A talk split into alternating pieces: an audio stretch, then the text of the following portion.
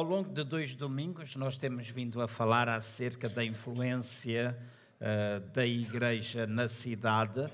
No primeiro domingo, nós focámos-nos um pouquinho na relação entre a cidade e o indivíduo, a razão porque é que muitas das cidades ficam cheias de pessoas, Uh, aliás, a maior parte delas há sempre um afluxo uh, dos meios rurais para as grandes cidades à procura de melhor condição económica. Falámos um bocadinho no domingo passado acerca da relação da Igreja com a cidade, o papel da Igreja, pegando no exemplo de Jesus quando da multiplicação dos pães e a maneira como ele se relacionou com as multidões e olhamos para a forma como nós, enquanto igreja, nos devemos relacionar com as nossas cidades. Uh, tornando-nos comunidades terapêuticas, lugar onde nós podemos alimentar não somente espiritualmente, mas também fisicamente as pessoas, a maneira como nós nos devemos mover de íntima compaixão por aqueles que estão perdidos. E esta manhã eu gostava de falar, dar a primeira parte. Inicialmente eu pensei que iria fazer ou resumir tudo numa só mensagem, mas aquilo que enche o meu coração em relação a isto e principalmente ao sermos dirigidos por Deus para vir para esta região, e deixem-me simplesmente dizer, ou desde já dizer isso, quando nós falamos de estar no Prior Velho e falamos nesta zona circundante, não estou de forma alguma anular o facto de que o nosso papel é ser também uma igreja de cidade, o que significa qualquer área onde existirem pessoas, nós podemos e devemos alcançar. Amém? Então, não estou a limitar a Igreja uh, Centro Cristão Vida Abundante Lisboa ao bairro do Prior Velho, a estes bairros aqui à volta, transformando-a numa igreja de bairro. Eu acredito que nós somos uma igreja de cidade. E sendo uma igreja de cidade, nós procuramos alcançar todas as pessoas e é isso nós somos chamados e é isso nós desafiamos os irmãos. Hoje eu gostava de falar um pouco aquilo que está por detrás das cidades.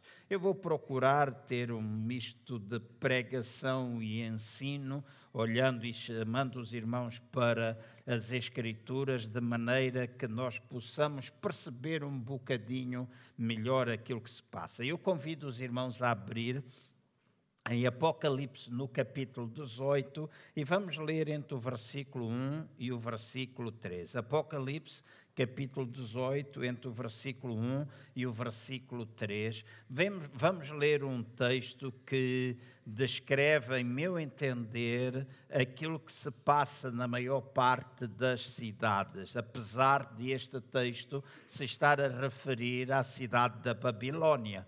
Uh, mas basicamente o que se passava aqui é o que se passa, usando outros, outra terminologia, é o que se passa nas nossas cidades. Diz assim Apocalipse 18, verso 1 até o verso 3. Diz assim: Depois destas cidades, vi descer do céu outro anjo que tinha uma grande autoridade, e a terra se iluminou com a sua glória.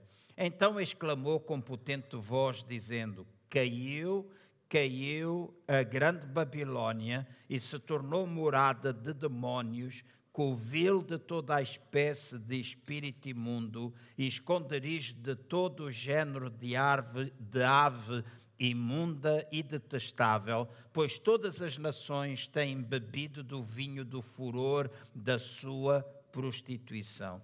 Com ela se prostituíram os reis da terra, também os mercadores da terra se enriqueceram à custa da sua luxúria. Estes versos, estes três versículos, mostram-nos que por detrás de toda a miséria, de toda a neurose, como eu tenho utilizado o termo, e a exploração que se percebe nas grandes cidades, e eu afirmei isso a semana passada quando falei acerca deste tempo, volto a afirmá-lo agora. Eu creio que por detrás de tudo aquilo que nós muitas vezes vamos vendo acontecer dentro da cidade, existem forças influenciadas pelo próprio maligno e pelo próprio maligno e também por demónios, ou seja, aqueles que são os seus seguidores, os seus quases, aqueles que pertencem ao seu exército. E se repararem, neste texto que nós acabamos de ler, o texto fala acerca de negócios, fala acerca de uma relação económica ou financeira, que é o objetivo da cidade. E diz de uma forma bem clara que os mercadores, ou seja, aqueles que exerciam negócio dentro da cidade, se enriqueceram à, à conta da sua luxúria. Então, a ideia que aqui é passada para nós é que muito da atividade que acontecia dentro da cidade da Babilônia era uma atividade baseada no negócio se nós pensarmos de alguma forma e fizermos a pergunta qual é a realidade das nossas cidades hoje, provavelmente eu iria descrever, se essa pergunta me fosse feita, e creio que os irmãos não sairiam muito disto, de que a cidade é um complexo económico, financeiro, social e político, onde todas as pessoas vivam, vivem e trabalham em função do ter em vez do ser. Fez-me entender? Eu repito, cidade, para mim, é um complexo económico ou financeiro, sociopolítico, onde as pessoas vivem e trabalham em função do ter em vez do ser. E eu creio que esta estrutura, de alguma forma, anula o indivíduo e torna-o uma peça muito grande numa engrenagem e onde ele é valorizado simplesmente por aquilo que ele tem por aquilo que ele consegue contribuir para que a engrenagem continue a funcionar a todo vapor e o indivíduo acaba por ser descaracterizado. Há uma frase que eu li há alguns anos atrás de C.S. Lewis e que eu tenho, Lewis, e que eu tenho escrita que eu vou ler aos irmãos e passei para, para esta mensagem. C.S. Lewis diz assim: a grande diferença entre Deus e o diabo no que toca ao caráter é que Deus, sendo o único ser que detinha o poder de existir, repartiu esse dom com bilhões de outros seres, enquanto o diabo, que é apenas uma dentre as, os bilhões de criaturas de Deus, quer ser exclusivo e trabalha para anular os demais indivíduos, a fim de ser o único a desfrutar da individualidade. Esta é, na realidade, uma grande diferença entre o nosso Deus e o inimigo. Enquanto Deus toda a sua paixão, vamos dizer assim, toda a função é ele repartir daquilo que é o seu poder, aquele poder que ele era o único, porque ele é o único que é todo o poderoso. Muitas vezes nós pensamos que o inimigo é, mas ele não é poderoso. E nosso inimigo não é o omnisciente, o nosso Deus, ele é omnisciente, ele sabe todas as coisas. Muitas vezes o inimigo fica a saber das coisas através daquilo que nós falamos. Porque há coisas que ele não sabe. Há coisas que ele não consegue perceber.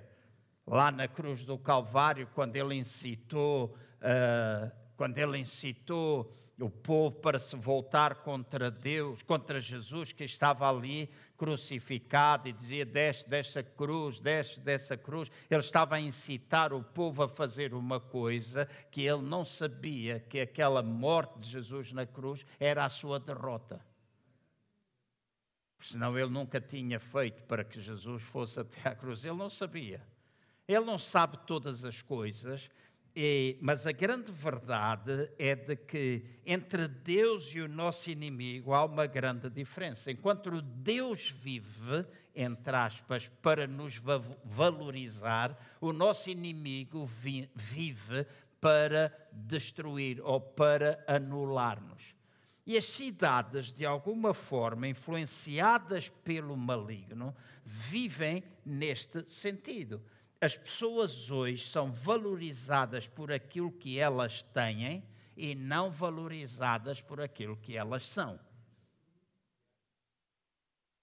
Em Angola, uh, no princípio, quando começámos ali o trabalho em 1990, mais ou menos, comecei em 1986 a ir, mas em 1990 Uh, porque era uma terra quente. Eu muitas vezes tive reuniões com os diretores nacionais de educação, vice-ministro, etc.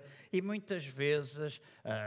Naquela altura não percebia muito bem isso. Eles todos têm dito fato e gravata e chamam a, a secretária de Estado, por exemplo, da Cultura, chamam Sua Excelência. Não é assim? É tudo assim com nomes muito pomposos. Eu lembro-me de ter umas sapatilhas verdes, umas calças uh, também verdes e que estavam todas rotas, porque elas estavam demasiado compridas e uh, raspava. Mas como aquilo era moderno, assim, então andava com as calças rotas na parte de baixo e eu ia ter reuniões com eles. E lembro-me que a primeira vez que o diretor nacional veio até Portugal e nós o acolhemos aqui, ele teve a coragem, porque já existia alguma relação uh, pessoal, ele teve a coragem de dizer que quando eu cheguei ali, ele não acreditava em nada daquilo que eu dizia que iria fazer, porque quando olhava para mim, me via mal vestido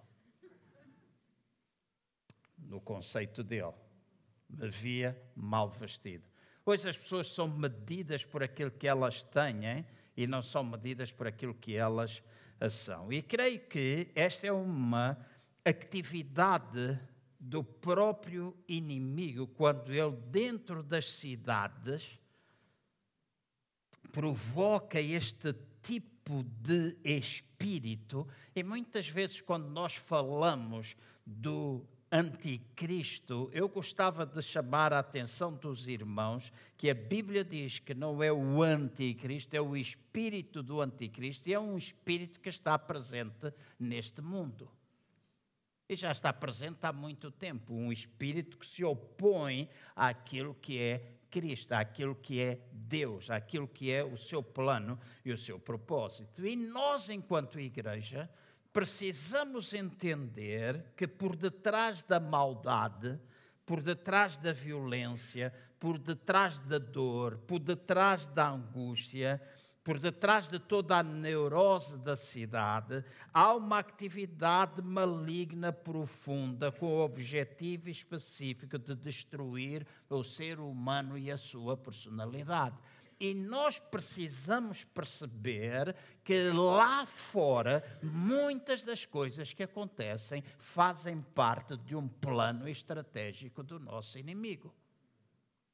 Nós às vezes esquecemos nisso porque vimos dentro da igreja e dentro da igreja vivemos um ambiente saudável, procuramos relacionar-nos uns com os outros, mas muitas vezes nós também, que estamos lá fora, podemos carregar e vivemos debaixo da influência desse espírito, podemos carregar para dentro da igreja algumas coisas que não têm a ver com Deus. Certo? Se aqui dentro, vou só dar um exemplo, não estou a dizer que existe, mas se aqui dentro existir uma luta por lugar, por saber quem é o maior e quem é o, maior, o menor, não é de Deus. Ah, nunca acontece isso nas igrejas. Mentira, acontece.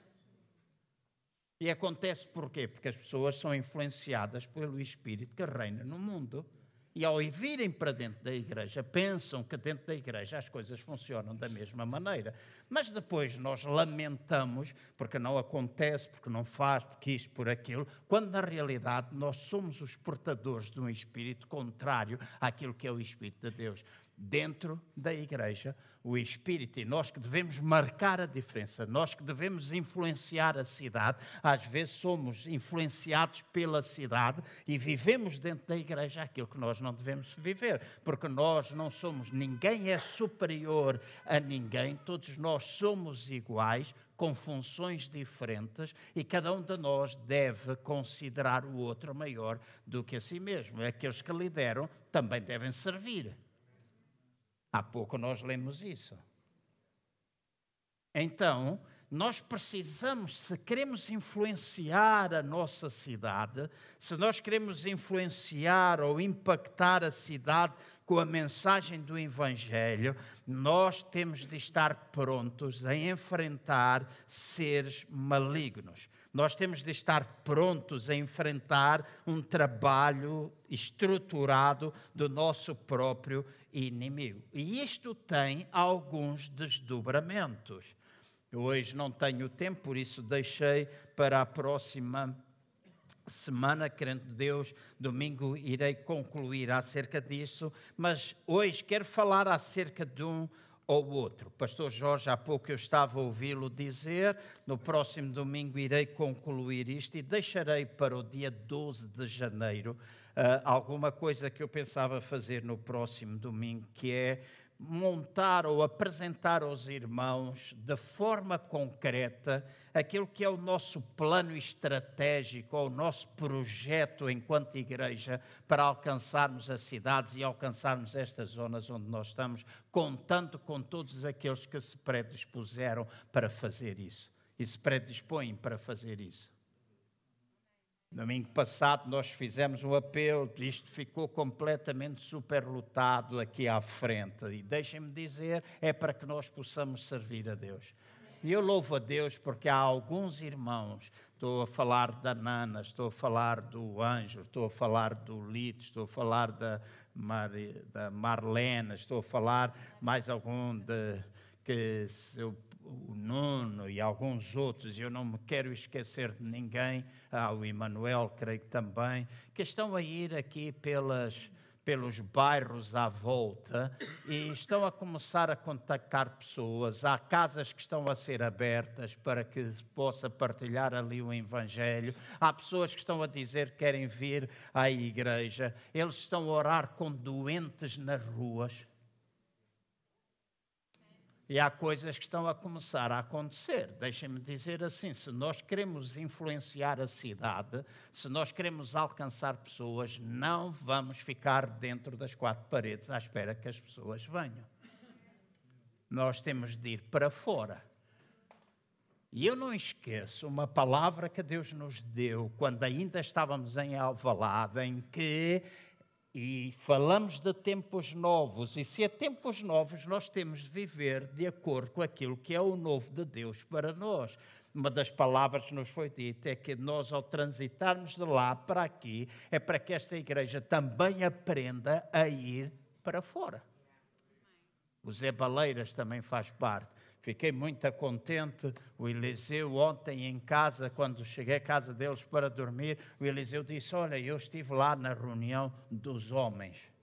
Porque há esse grupo de homens que está aí. Eu dou graças a Deus porque homens e mulheres se vão envolver no alcance das pessoas. Se nós queremos impactar os nossos bairros com a pregação do Evangelho, nós temos de aprender a ir e temos de montar uma estratégia para que estas coisas possam acontecer. O inimigo, escutem bem, não trabalha de forma desorganizada. Ele trabalha de forma estruturada. Nós, enquanto igreja, precisamos aprender a ter estrutura de maneira que tudo aquilo que a gente faça seja com um objetivo bastante claro. E seja no acolhimento, seja no louvor, seja na pregação, seja no levantar das ofertas, em qualquer serviço dentro da igreja, a estrutura não é o que faz o avivamento, não é o que faz o despertar. O que faz o despertar é o poder, já vamos falar desse desdobramento daqui a pouco, mas é verdadeiramente importante que quando nós fazemos serviço a Deus, quando nós honramos a Deus com os nossos dons, que nós possamos pensar que temos de fazer de forma estruturada e objetiva para que tudo aquilo que é preciso ser executado nós possamos ter. Amém? Então, porque o inimigo, ele não trabalha, volto outra vez a repetir, ele não trabalha de forma desorganizada. Então, em primeiro lugar, quando eu disse que há vários desdobramentos para de, do trabalho da cidade, o primeiro, em primeiro lugar, aquilo que eu quero chamar a atenção dos irmãos é para este facto. Se nós queremos causar impacto na cidade, e enfrentar as forças do inimigo e toda a sua estratégia montada através de coisas, eh, porque nós às vezes pensamos, ah, o inimigo está a trabalhar quando debaixo de influência do poder de Deus nós vemos uma pessoa que está possessa a manifestar-se e nós dizemos é o inimigo, mas às vezes a pessoa pode não se manifestar e está carregado de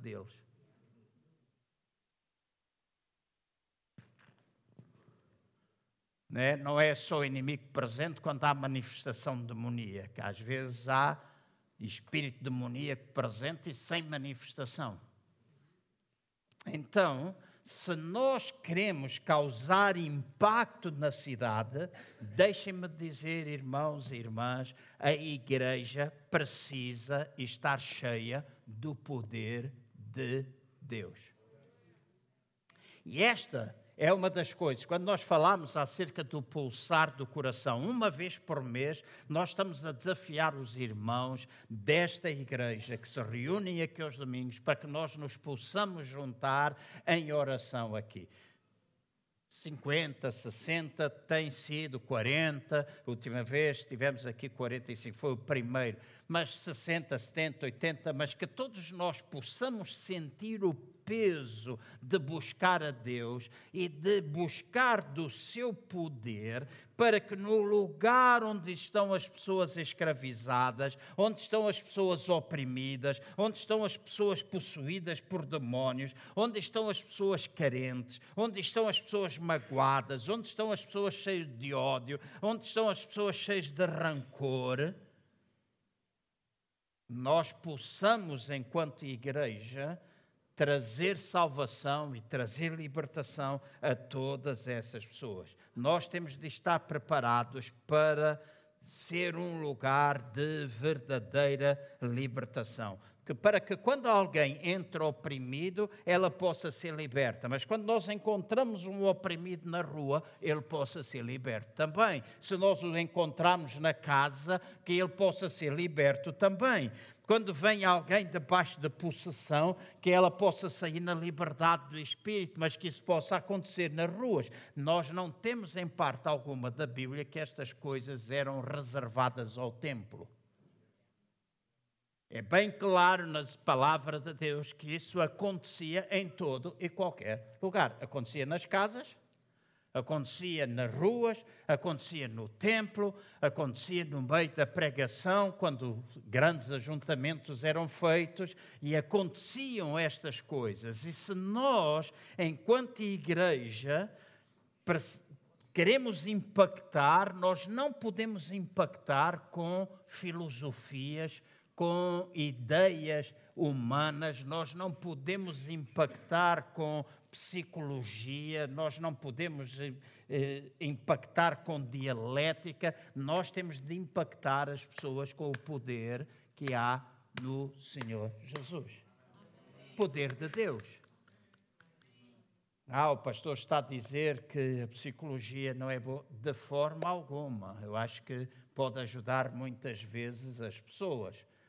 Eu já disse a uma ou outra pessoa que às vezes era bom ela ir a um psicólogo, que a cabeça está tão desarrumada que quando Deus olha só vê desarrumação e diz vai lá, Ele ajuda-te, eu vou, vou, fazer o trabalho a seguir. Claro que é importante, claro que a gente pode ir, claro que quando as pessoas estão em estados de depressão extrema, às vezes precisam de ajuda até de um comprimido. Certo? Mas eu também continuo a acreditar que há a possibilidade de Deus intervir instantaneamente, que nós devemos continuar a orar, que nós devemos impor as mãos sobre os enfermos e eles serem curados. Eu acredito que a Igreja precisa novamente estar atenta para o facto e observar e sentir a necessidade de que nós precisamos ser uma Igreja onde o poder de Deus está presente. E agora, antes de passar a outra, outro desdobramento deste, deste plano que nós queremos estabelecer, deixem-me dizer, eu e vocês somos responsáveis por criar a atmosfera onde o poder de Deus se manifesta. Amém?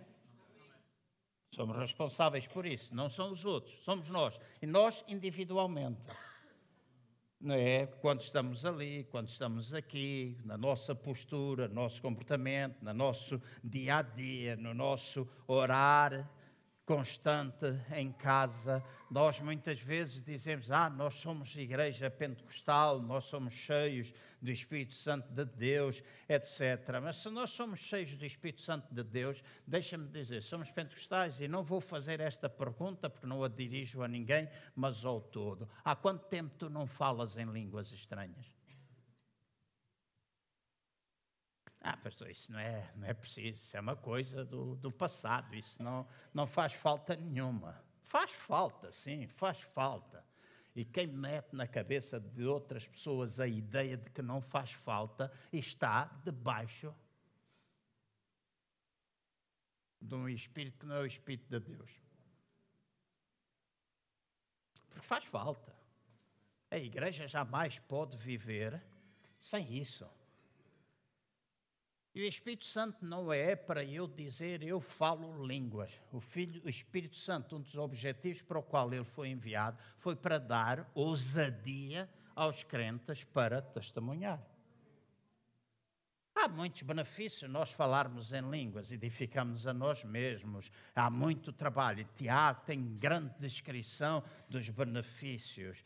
Há um livro que nós tínhamos, não sei se temos, O Porquê das Línguas. Há muita coisa que é importante quando nós falamos em línguas estranhas. Mas uma das coisas que faz com que, por exemplo, nós aumentemos a nossa sensibilidade a Deus é que nós possamos falar em línguas estranhas. E possamos falar em línguas estranhas em qualquer lugar. Quando a gente toma banho, quando a gente se deita, quando a gente se levanta quando a gente está no trabalho, quando a gente está a conduzir. Muitas vezes eu falo e a Ana, na brincadeira, porque faz isso a brincar comigo, diz: O que é que estás para aí a falar? O que é que Não estou a perceber o que é que estás a falar, mas é importante nós falarmos em línguas, porque é isso que aumenta a nossa sensibilidade ao Espírito Santo de Deus.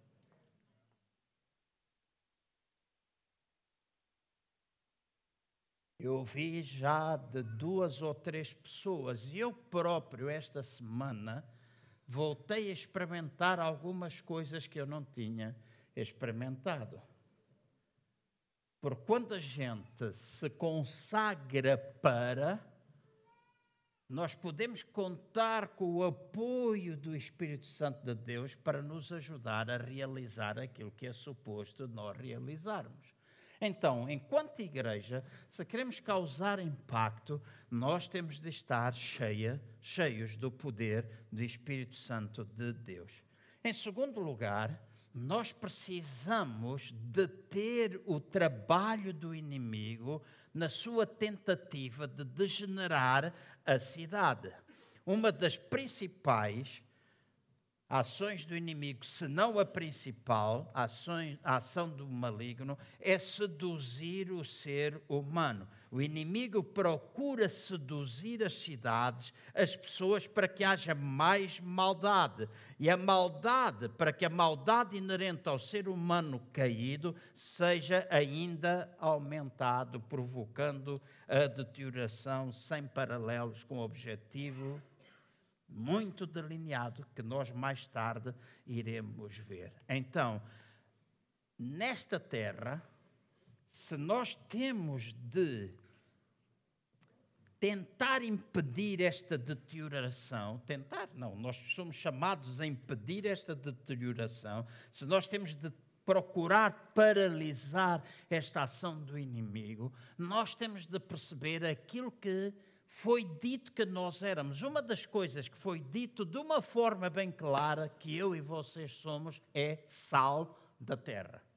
Nos tempos de Jesus, o sal é assim? Ainda hoje, em alguns países, hoje nós utilizamos a maior parte das vezes para temperar a comida. Mas no tempo de Jesus, o sal era, a maior parte das vezes, uh, utilizado para impedir a deterioração de, de, alimentos, etc. Ainda hoje isso acontece nas regiões, por exemplo, da Lunda, das Lundas, a Lunda Norte, Lunda Sul, onde ainda não há, onde falha muitas vezes a eletricidade, por exemplo, em Angola. Ainda hoje eles conservam a maior parte dos alimentos no sal junto a Luanda havia há uma zona chamada Cabo Ledo, onde eu ia comprar o meu peixe uh, para comer, e muitas vezes, quando chegava ali, se eles apanhavam o peixe e não o vendiam às pessoas que iam lá, a primeira coisa que eles faziam era abrir o peixe, escalá-lo e meter em sal.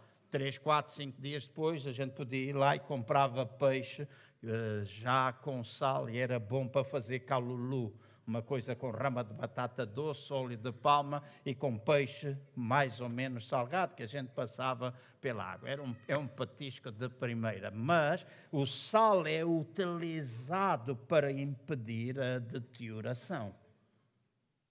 A Bíblia diz que eu e vocês somos sal da terra. Então, enquanto a igreja, escutem bem, enquanto quando a igreja perceber que nós somos chamados a impedir a deterioração e que nós somos referência de justiça na cidade. Nós somos referência de justiça na cidade. Se não somos, devemos ser. E quando vocês dizem, mas o que é que o pastor João quer dizer com isso, de nós sermos referência de justiça? Eu vou explicar. Vou explicar lendo aquilo que há duas ou três noites, duas noites atrás, pela madrugada adentro, eu estava a pensar, estava a orar e Deus foi chamando a minha atenção para algumas destas coisas. Eu e vocês somos sal nesta terra quando nós impedimos a deterioração e nos transformamos em referência de justiça. O que é isto ser referência de justiça? É quando nós resistimos à proliferação da maldade.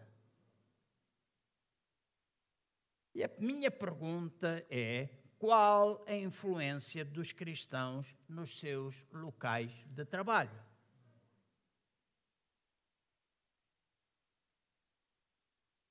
Qual é a nossa influência nos nossos locais de trabalho?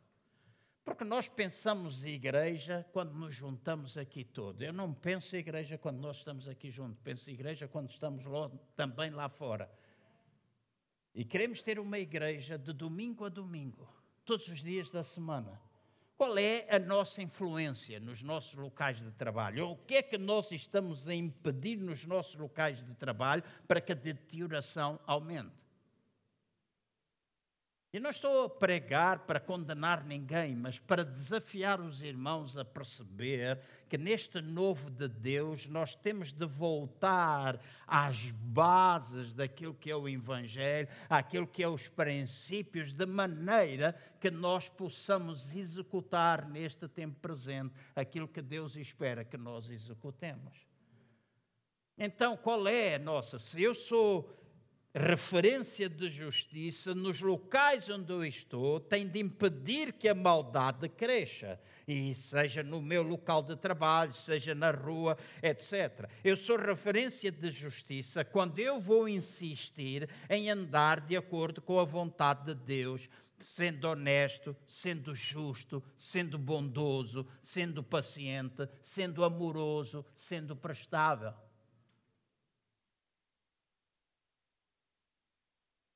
Aí eu transformo em referência de justiça. Se no meu local de trabalho, se na minha vizinhança, etc., eu não sou amoroso, se eu não sou prestável, se eu não faço este tipo de trabalho, não é assim, e essas minhas atitudes não são visíveis, eu não estou a ser elemento de justiça, eu não estou a ser referência de justiça.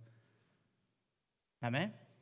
Eu conto muito esta, esta história e vou ser muito rápido. Quando eu morei aqui na urbanização da Portela, há muitos anos atrás, eu lembro-me que havia uma senhora que era engenheira e ela, eu chamava-a de perua, porque ela andava assim, sempre nariz empinado, e a gente cumprimentava e ela continuava a andar sem dizer nada. E eu ficava fulo com a perua dizia esta perua, perua, perua, perua, e ficava fulo. E lembro-me de uh, um dia, eu fiz algumas patifarias que não conto aqui, né, porque eu ficava como pô. Né, e um dia ela vinha, eu esperei, abrindo a porta que entre o prédio e o lugar do carro, há uma distância 30 metros, 40 metros, 50 metros, uma distância. E eu fiquei ali a segurar a porta e lá veio a perua. Eu fecho a porta, vou correr, porque já tinha chamado o elevador, vou correr, abre a porta, a perua entra dentro do elevador e nem obrigado me disse. E naquele momento, dentro de mim, à semelhança do que aconteceria dentro de vocês, vocês dizem, esta, esta é uma mal educada, da próxima vez deixo bater a porta no teu nariz. É assim que a gente humanamente reage, certo? Não façam de mim uma pessoa deplorável, a maneira como vocês estão a olhar, mas é assim que eu senti. Eu dou conta desta fulana, vou ensinar-lhe. Mas em lugar disso, em lugar disso, porque eu orava pelos meus vizinhos. E quando eu orava pelos meus vizinhos, um dia a perua veio ao meu, espírito, no meu tempo de oração, e aquilo que Deus disse é: demonstra amor. Demonstra amor, demonstra amor. Em vez de bater com a porta no nariz, demonstra amor.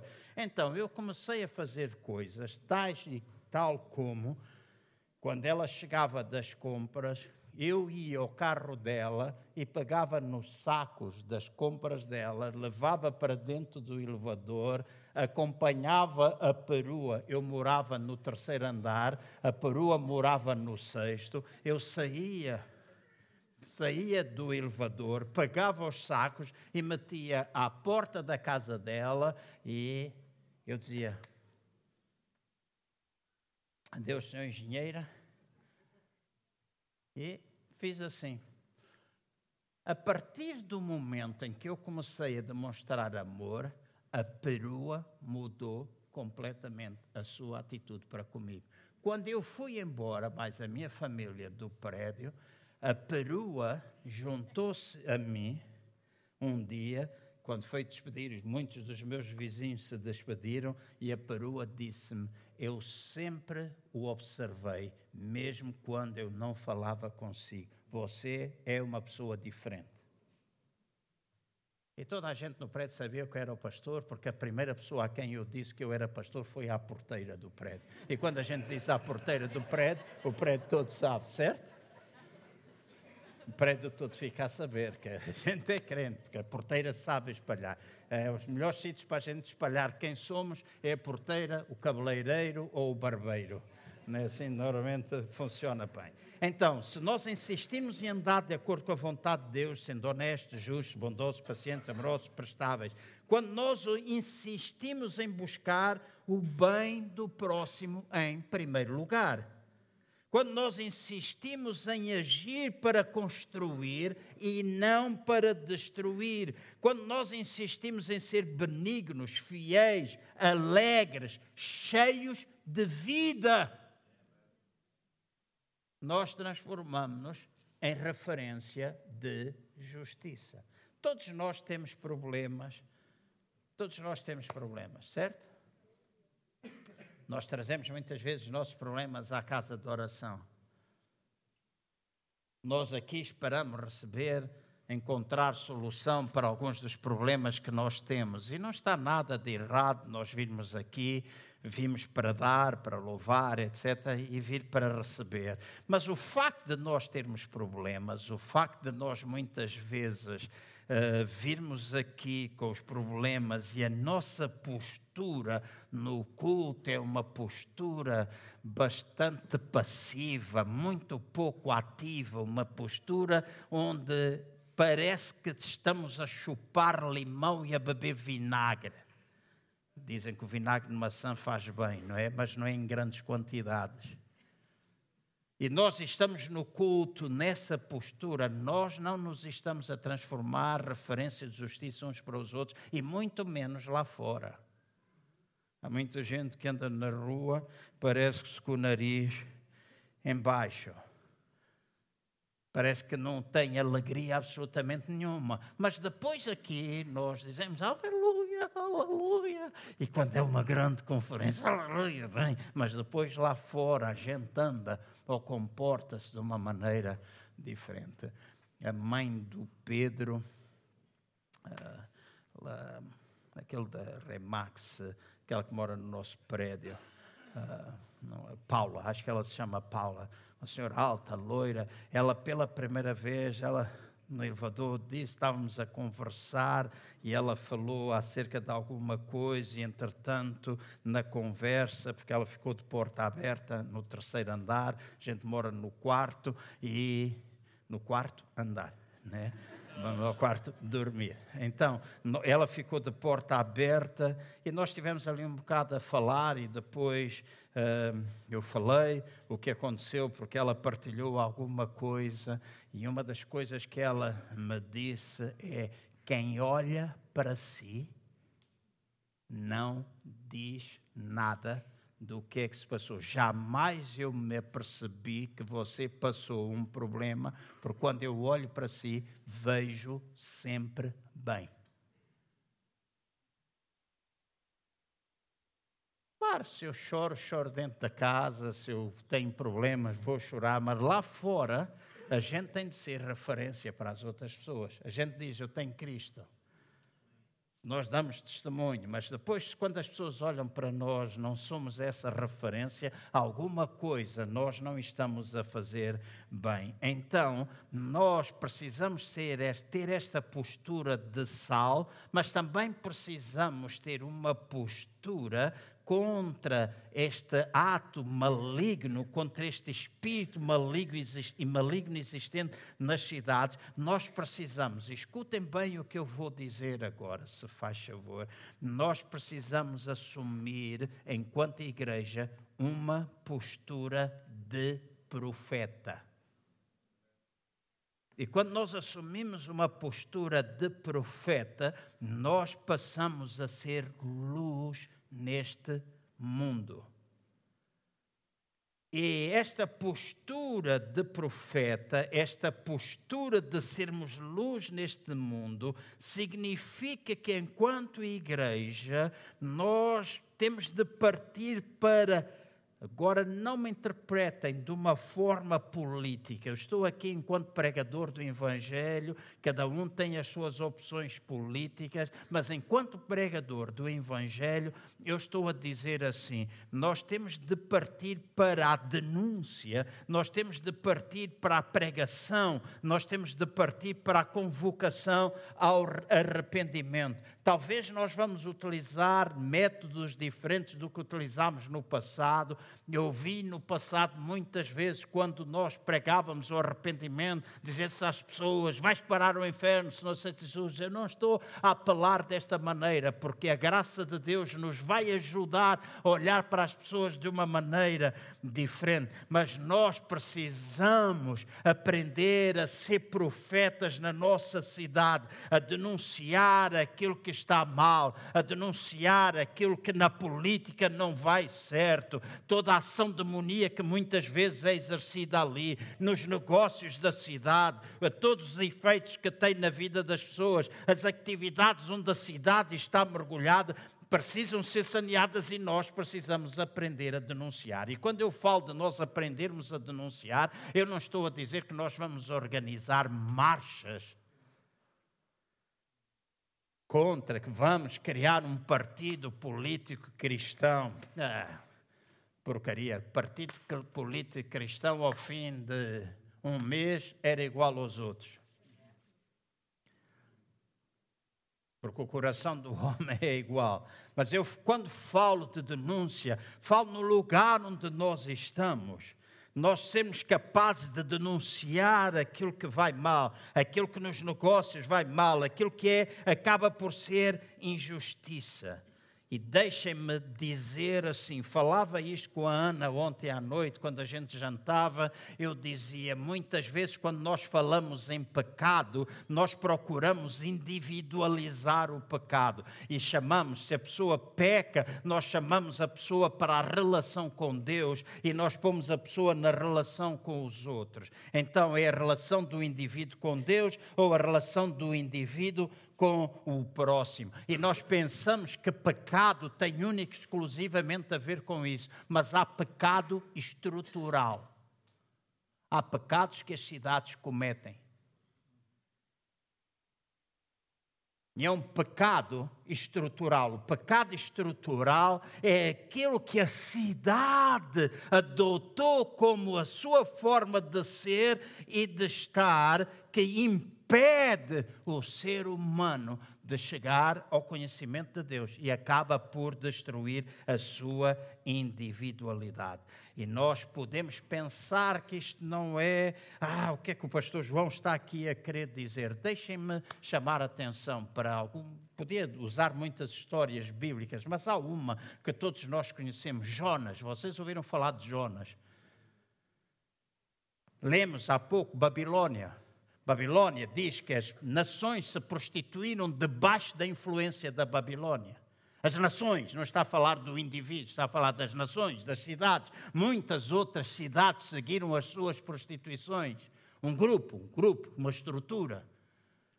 Jonas foi levado até Ninive. Jonas chegou lá enquanto profeta de Deus, chamando a atenção para tudo aquilo que iria acontecer na cidade. Nós podemos pensar, ah, Jonas não foi obediente, e às vezes centramos-nos naquelas coisas que são os impedimentos que levaram Jonas, o ter sido engolido com grande peixe, e nós construímos ali uma grande história à volta das dificuldades de Jonas, mas deixem-me dizer uma das coisas que eu gosto é que Jonas, apesar de todas as suas imperfeições na vida, ele foi, acabou por ir cumprir o plano de Deus. E nenhum de nós que está aqui é perfeito.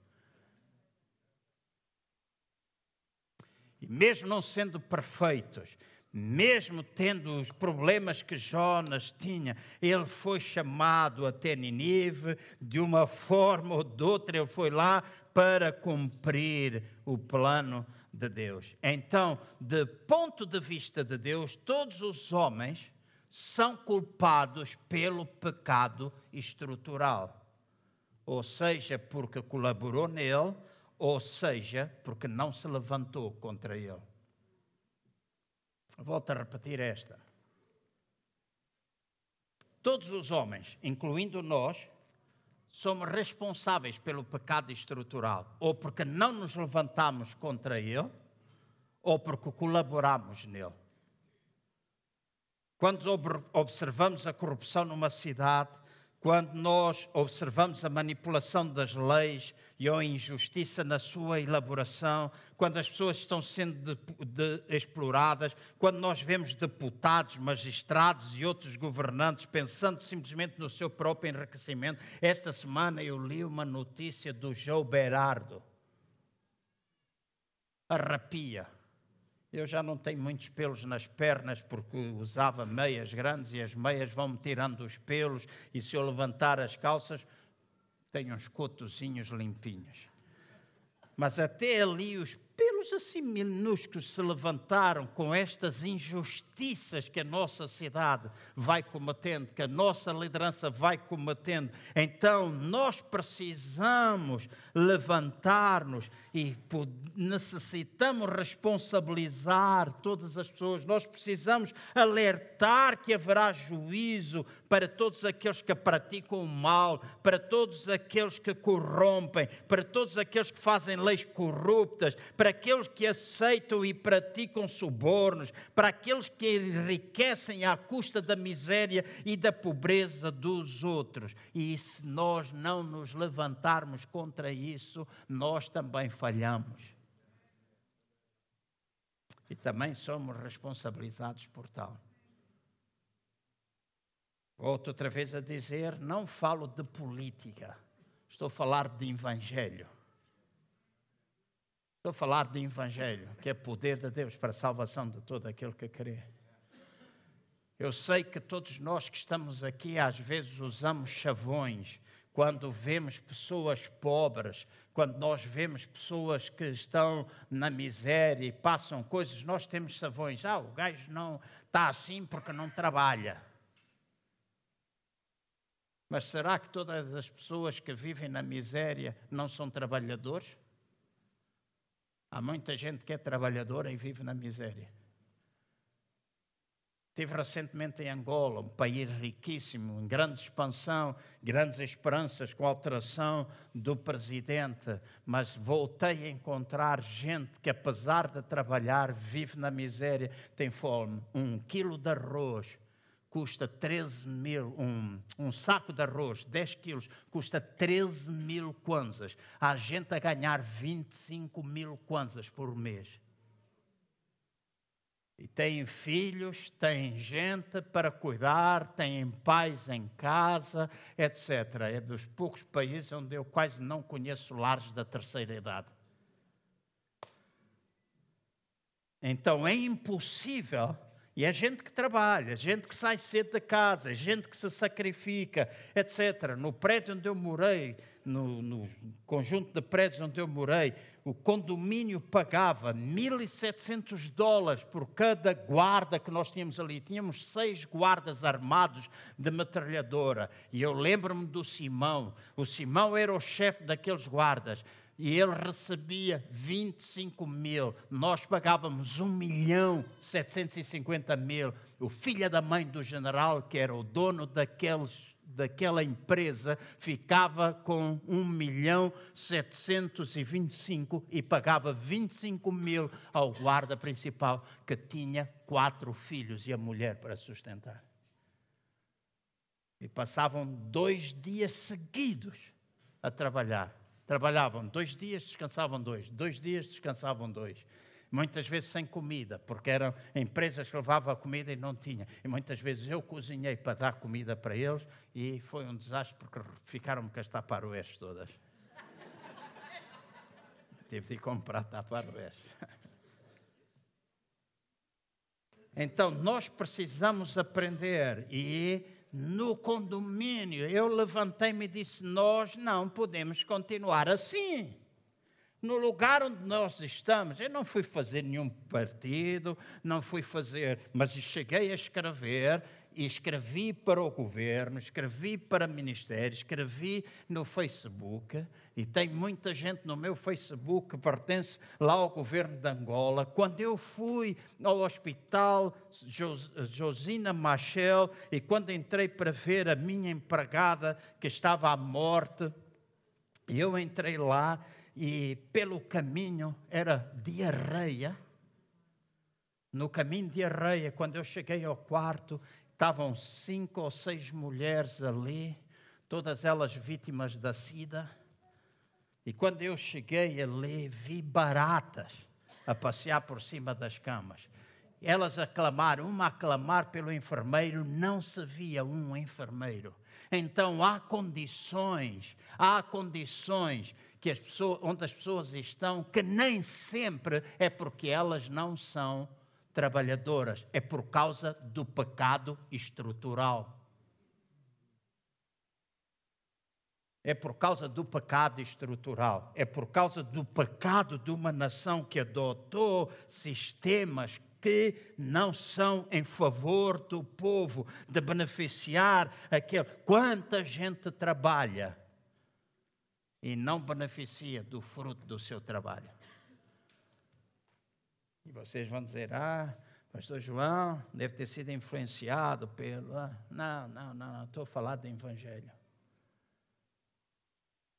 Não precisa ter programa especial de beneficência. Se a igreja tem, ainda bem. Mas se tu sabes que o teu vizinho passa fome, se tu sabes que alguém está em necessidade, tu podes pagar. Eu perdi peso. Graças a Deus por isso. Quinta-feira à noite, eu perdi boa parte da noite a experimentar todas as calças que eu tenho. E tenho algumas calças que eu vesti duas vezes. Duas vezes. E empilhei as calças todas e eu disse: Eu vou dar estas calças a alguém. A Ana disse: Ah, e se tu engordas? Eu disse: Eu perdi peso, não vou engordar outra vez. Está bem, doutor Cristina? Então, não vou, vou lutar para que não engorde outra vez. Vou seguir a minha dieta, mais ou menos. É, quando eu digo mais ou menos, é, mais ou menos às vezes não é possível seguir. É quando sou convidado por alguém e dá chanfana, eu não vou dizer, não, eu só como brócolos e não sei o quê. Não, não vou dizer isso, sou capaz de comer. Mas só para dar uma ideia, em seis meses eu comi cinco ou seis vezes carne vermelha. E, deixei... e há coisas que me custa, porque há coisas que eu gosto muito. Mas hoje, quando olho para isso, já não sinto aquela fome. Mas voltando à pregação para não me perder. Calças. Então, pegas nas calças e tu podes dar, abençoar a vida de alguém. Sabes que alguém tem necessidade, compra mais coisas no supermercado, vai levar a, casa de alguém. Nós podemos fazer alguma coisa, nós precisamos ser referência de justiça, nós precisamos trazer a luz onde há as trevas, nós precisamos impedir que a deterioração continue.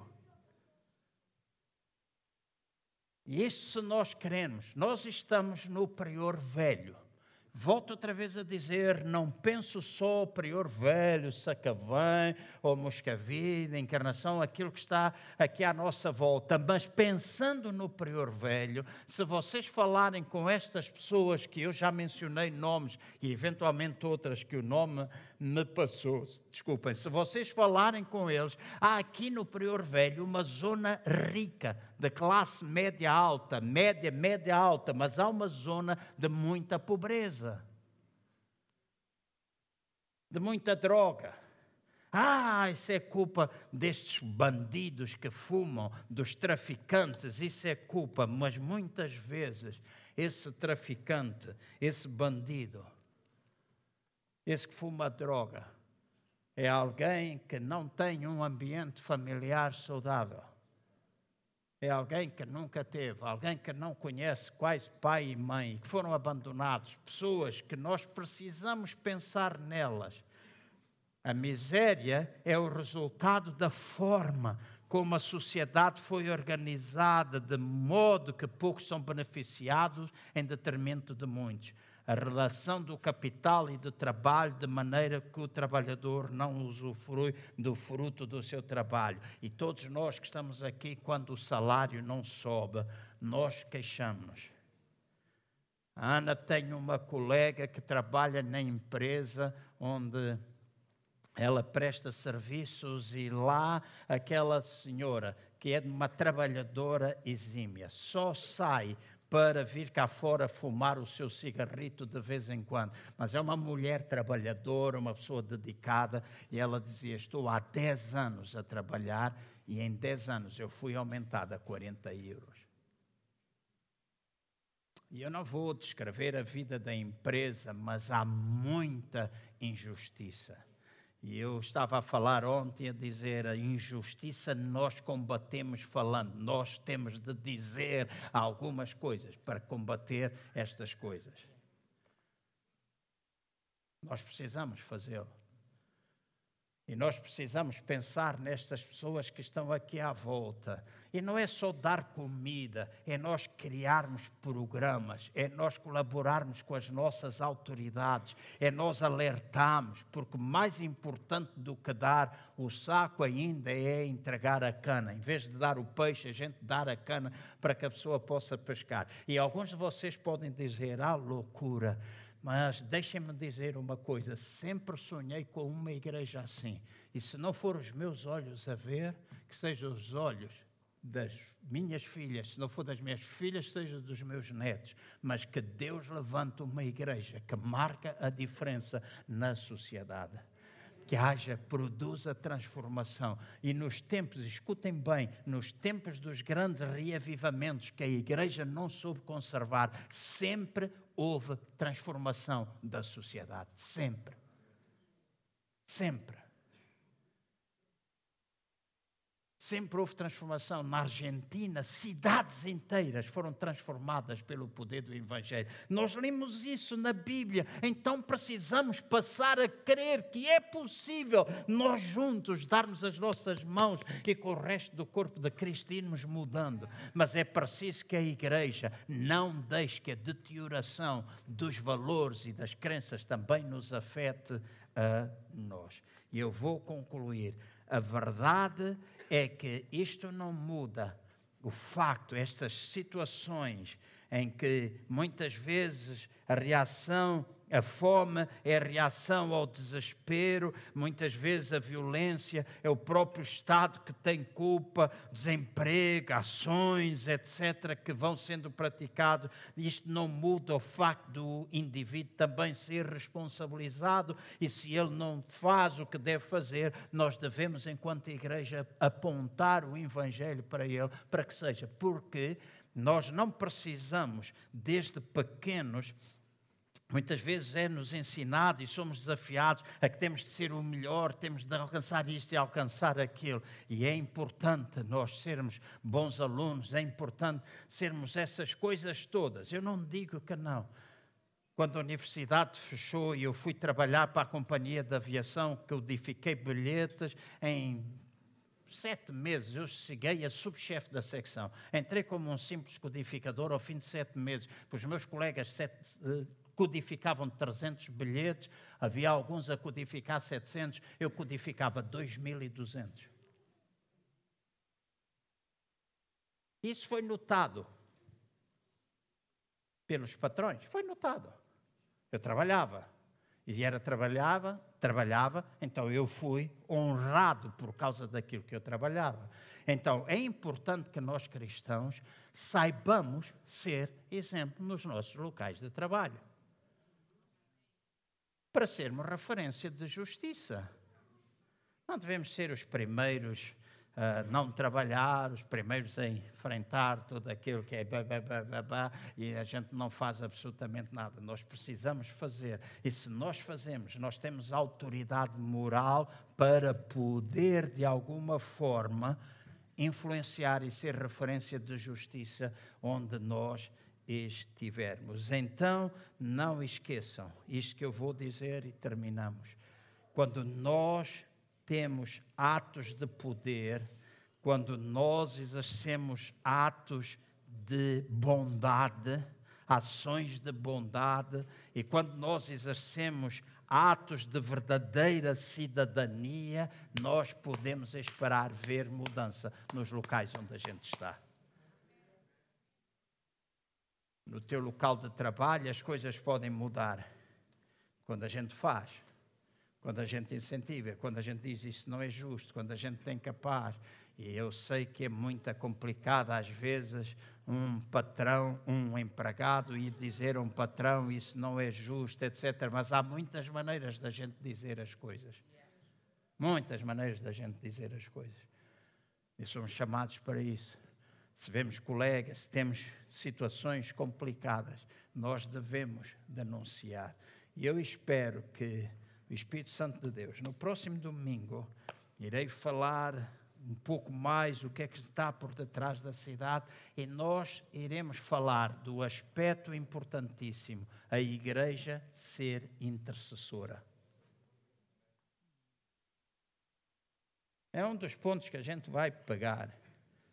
Nós precisamos de atos de poder, nós precisamos de uma ação profética, mas também precisamos ser uma igreja intercessora. E uma igreja intercessora intercede coloca-se entre o indivíduo ou entre a cidade e Deus. Ficamos ali no meio a apresentar as nossas causas diante de Deus. E essa igreja intercessora, seja no pulsar do coração, seja nas nossas casas, porque seja de nós construirmos espaços onde cristãos se juntam para orar, mesmo que não seja aqui, ah, porque aqui é complicado, é o prior velho, tá, junta com dois, três irmãos para orar na casa. Vives perto dele, ora com ele. Interceda. Termos assuntos concretos sobre os quais nós vamos orar. Estratégia. O que é que nós vamos orar? Não é simplesmente abençoa, Senhor, não sei o quê. Não, nós temos estes assuntos, nós oramos especificamente por isto, de maneira que, enquanto igreja, nós possamos ir conquistando terreno, estarmos juntos assim. E quanto mais nós orarmos, mais nós vamos ver o poder de Deus em ação. Mas quando alguém diz que está doente, a gente não diz, vem ao culto que o meu pastor vai orar por ti. A gente pega nas nossas mãos, impõe e diz, imporão as mãos sobre os enfermos e os curarão. Está escrito. Eu e vocês. É o corpo. Não se esqueçam que eu tenho vindo falar encadeado.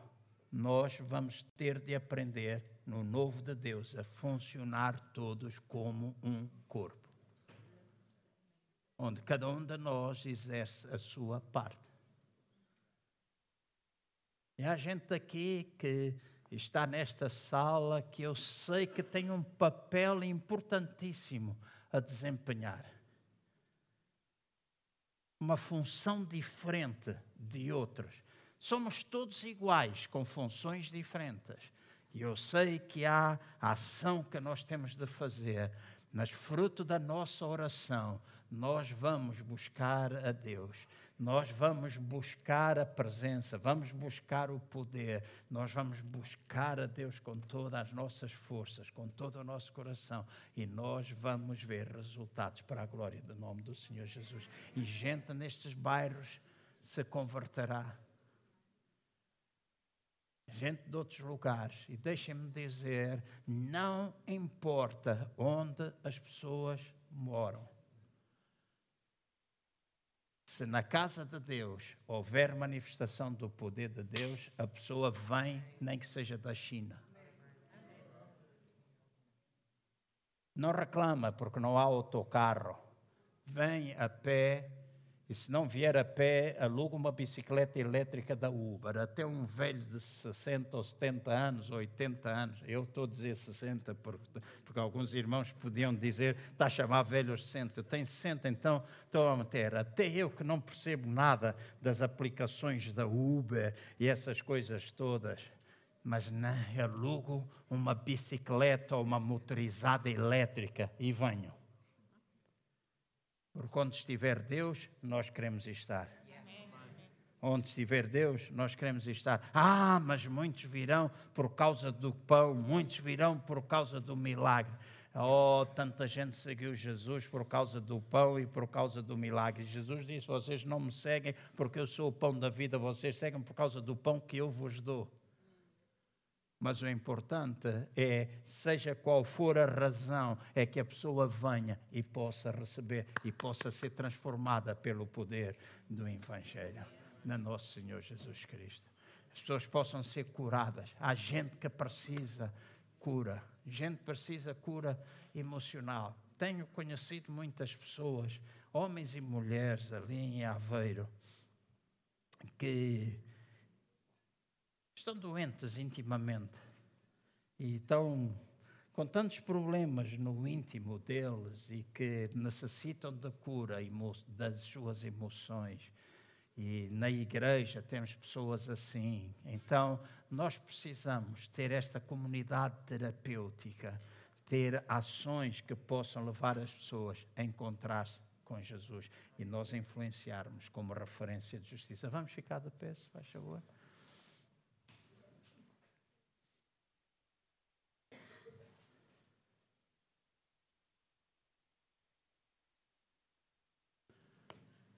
Antes de nós sairmos, eu vou pedir que vocês se juntem em grupos de quatro, está bem? Se não for quatro, podem ser cinco, mas que vocês se juntem em grupos, três, quatro, que nós possamos ter um tempo de oração antes de ir embora. E que tu, mediante aquilo que tu ouviste, possas dar uma resposta. Possas partilhar com aqueles que estão perto de ti e diz: Ora por mim, eu preciso disto. E partilha, fala, abre o teu coração. Deixa Deus operar em ti. Deixa Deus tocar na tua vida agora.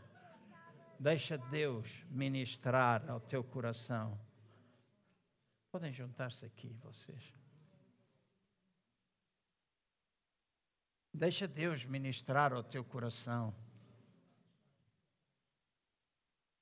Pensa nos teus filhos, ora pelos teus filhos, pelas tuas filhas, ora por eles.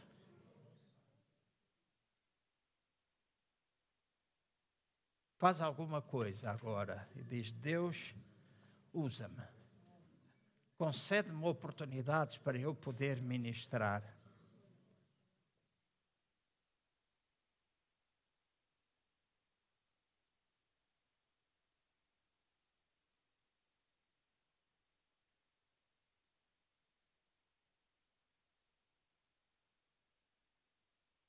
O Espírito do Senhor nos ajude olharmos para aquilo que está dentro da cidade, das estruturas criadas, nós possamos denunciar, nós possamos apresentar-nos como resposta, nós possamos proclamar, chamar ao arrependimento uma nação, intercedermos pela nossa nação. Domingo que vem vamos ter um tempo para o fazer. Interceder pela nação, interceder pelos que nos governam e adotar isso como prática. Agora mesmo, em nome de Jesus, faz isso.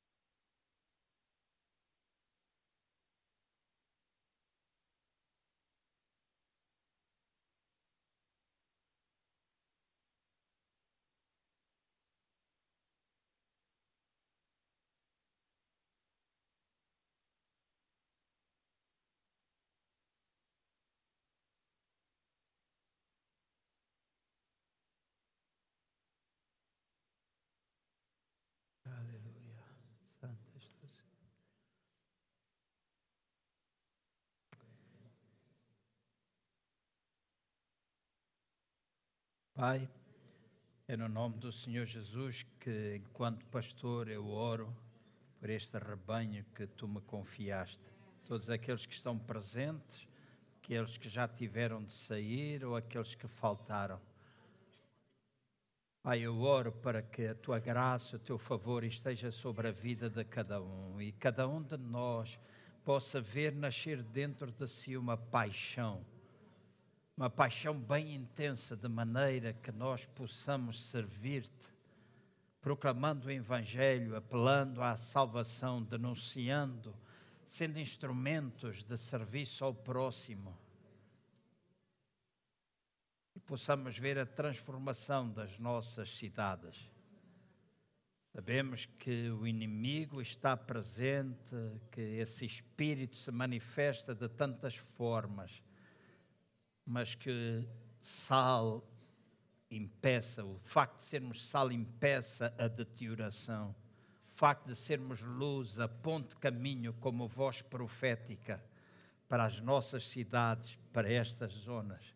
E nós queremos proclamá-lo, nós queremos proclamá-lo com ousadia falarmos aquilo que é a tua palavra, declararmos aquilo que está escrito, declararmos aquilo que sabemos ser a tua vontade, mesmo que os nossos olhos naturais muitas vezes vejam o oposto, mas dá-nos ousadia para sermos essa voz profética que o ministério das crianças seja um ministério profético, o ministério dos adolescentes seja um ministério profético, o ministério dos jovens, o ministério das mulheres, o ministério do louvor, do pastoral, de acolhimento, de todos os outros ministérios, das ruas, dos homens, seja o que for que nós tivermos aqui dentro da igreja como ministério a funcionar, que nós entendamos que somos profetas de Deus somos profetas e nós declaramos a tua palavra, nós declaramos, nós proclamamos com ousadia e sabemos que a tua palavra, junta com o teu poder, é algo que pode produzir a transformação. Por isso eu oro, Pai, em nome do Senhor Jesus. Oro por cada irmão que esta semana, nos seus locais de trabalho, naquilo que estiverem a fazer, nas escolas, seja onde for, nos prédios, nas ruas, que tu concedas a oportunidade onde nós, pelo teu Espírito Santo, sejamos lembrados daquilo que é o nosso papel e possamos agir em nome do Senhor Jesus, trazendo trazendo resposta, trazendo, trazendo e sendo e apresentando-te a ti de maneira que as pessoas possam ser transformadas.